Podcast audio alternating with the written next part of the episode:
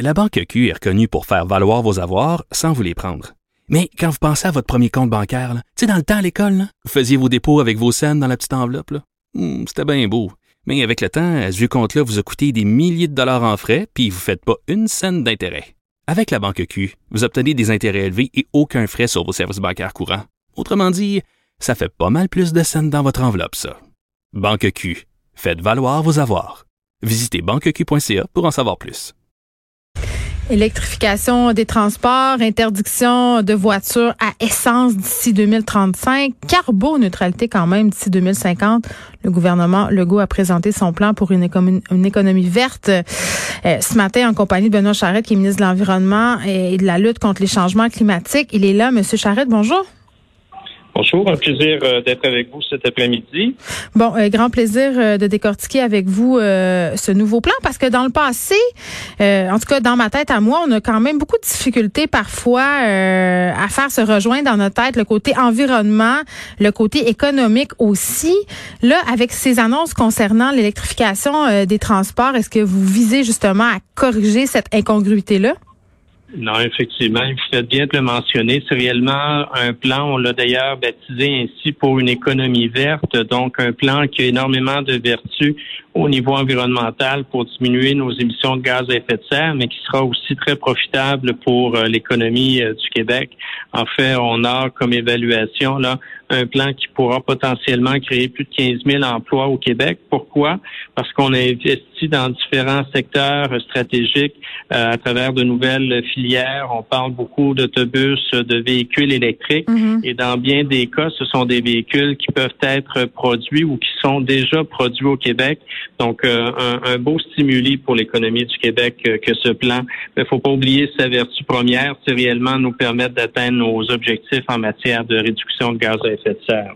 Ouais, mais, pardon, j'ai envie de vous demander, euh, M. Charrette, est-ce que euh, est-ce que la pandémie a accéléré en quelque sorte euh, vos plans au niveau du gouvernement? Parce qu'on l'a vu là nos habitudes vraiment ont changé à 110 degrés là on, a vu même par moment des réductions de gaz à effet de serre parce qu'on prenait plus euh, personne, nos voitures. On a vraiment changé nos façons de faire. Mais moi, je me posais la question pas plus tard que la semaine dernière, là, avec un autre intervenant. Euh, est-ce que ces habitudes-là vont rester? Est-ce que, euh, par exemple, avec le télétravail, ça va continuer? Est-ce qu'on va revenir? Autrement dit, à quel point la pandémie a influencé ce plan-là? Il va certainement rester quelque chose de cette pandémie, mais c'est difficile d'évaluer son impact au niveau de la réduction des gaz à effet de serre à ce moment-ci, à tout le moins, où c'est euh, impacts permanents, permanents, mais ça ça nous empêche pas, par contre, euh, de, de, de, prévoir euh, la suite. Donc, malgré euh, une présence plus forte en télétravail, il y a des besoins importants qui se manifestent au niveau du transport collectif. Donc, malgré tout, on investit des sommes inégalées là, par le passé à, ce qui a été confirmé ce matin.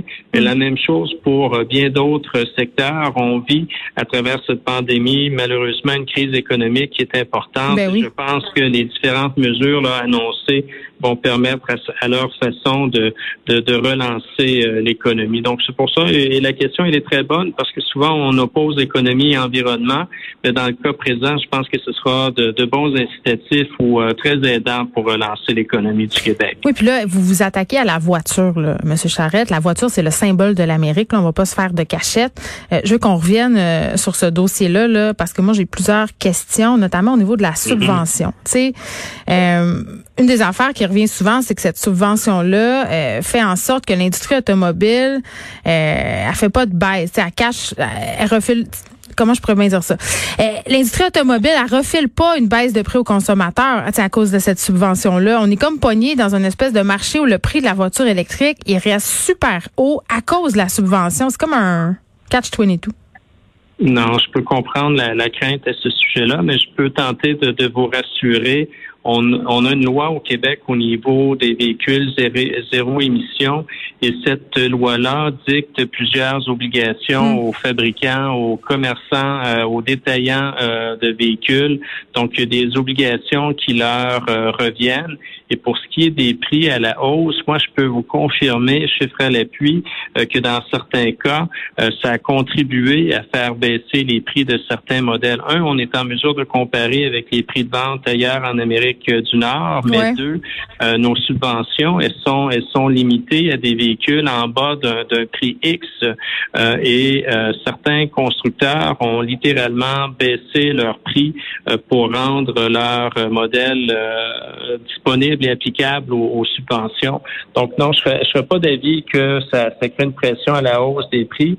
C'est plutôt le contraire. Mais là où je vous rejoins, ça demeure une mesure qui est extrêmement euh, dispendieuse année après année. Donc, ce n'est pas dans l'intention du gouvernement de maintenir ce niveau de subvention-là indéfiniment. Hmm. Le but, c'est d'arriver à un certain équilibre entre le prix d'une voiture similaire à essence et le prix d'une voiture électrique à travers la subvention québécoise à laquelle on peut additionner la subvention là, également du gouvernement ah oui, c'est quelque chose comme 13 000 là, puis je vais vous faire une confidence, euh, M. Charrette, pour l'exemple. Moi, j'ai acheté une voiture la semaine passée. Là, puis j'ai vraiment euh, flirté avec l'idée de m'acheter une voiture électrique. La seule raison pour laquelle je l'ai pas faite, ben il y en a plusieurs. Celle qu'on vient de nommer, le prix, euh, puis aussi la question des bornes. Là, est-ce qu'en 2035, on va nous permettre de charger nos voitures facilement, c'est-à-dire partout et en moins de 10 minutes? Parce que, tu sais, arrêter sur le bord de la route, hein, Montréal-Saguenay, pendant deux heures avec trois enfants en arrière, moins évident.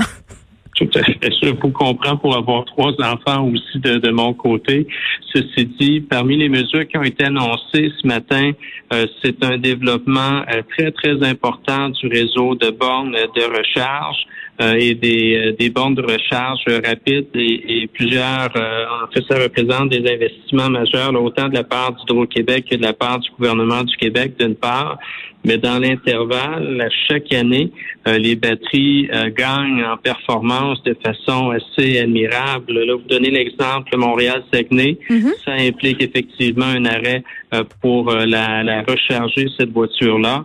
Mais dans les faits, si on regarde la progression au cours des dernières années, où on est passé de quelques dizaines de kilomètres d'autonomie à plusieurs centaines de kilomètres dans mm-hmm. bien, bien des cas, il y a un potentiel exponentiel à ce niveau-là. Il y a quelque chose qui s'appelle l'hiver aussi, là.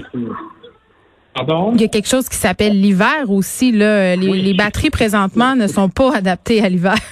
Ben, encore là, peux euh, tenter de rassurer les, les, craintes à ce niveau-là, il hmm. faut savoir qu'on est alimenté par euh, différents marchés au niveau du, du, véhicule, des marchés qui alimentent aussi l'Europe. Je peux vous parler de, de, normes euh, au niveau des véhicules électriques qui sont beaucoup, beaucoup plus contraignantes que celles au Québec, par exemple, dans les, les pays scandinaves. Et je hmm. peux vous confirmer que leurs hivers sont encore bien souvent plus rigoureux que, que le nôtre ça Donc, sans dire que c'est un, sans dire que c'est un mythe, il y a eu beaucoup, beaucoup, beaucoup d'améliorations au cours des dernières années. Et oui, les véhicules électriques peuvent aisément euh, supporter nos hivers. La seule contrainte actuellement, et on y travaille à travers le plan là, présenté ce matin, c'est la question de disponibilité. Vous disiez avoir magasiné pour une voiture. Moi, ce que je me fais dire bien souvent, par exemple, j'ai une voiture qui brille sans préavis, mm. euh, c'est là où ça peut être handicapant parce que les délais de livraison peuvent être importants. Donc, il y, a, un élément à corriger à ce niveau-là et on en est conscient. Est-ce que vous pensez qu'on peut absorber la demande énergétique si 100% des véhicules euh, des particuliers deviennent électriques? Fait. En fait, ce, plan-là a été travaillé avec plusieurs partenaires, notamment Hydro-Québec, qui est sans doute un de nos euh, principaux euh, collaborateurs pour valider plusieurs mm-hmm. des, informations, des prétentions du, plan. Donc, où il n'y a pas d'inquiétude à y avoir euh, du côté d'Hydro-Québec pour, pour répondre à la demande. Est-ce que ça serait possible, par exemple, d'ouvrir une centrale au gaz pour les pointes de demande? En fait, euh, on, mise sur notre plus grand potentiel au Québec, qui est l'hydroélectricité. Mm. Euh, on ne mise pas sur le développement de, centrales euh, au gaz, ce serait contre-productif, d'autant plus c'était pour alimenter des, véhicules électriques. Hydro-Québec est confiante et nous, nous assure que ce n'est pas un enjeu. et au même moment, Hydro-Québec travaille sur différents programmes, notamment des programmes très ambitieux d'efficacité énergétique donc, à chaque année, on est en mesure d'alimenter ou de répondre à plus de besoins parce qu'on est de plus en plus efficace dans notre consommation d'électricité.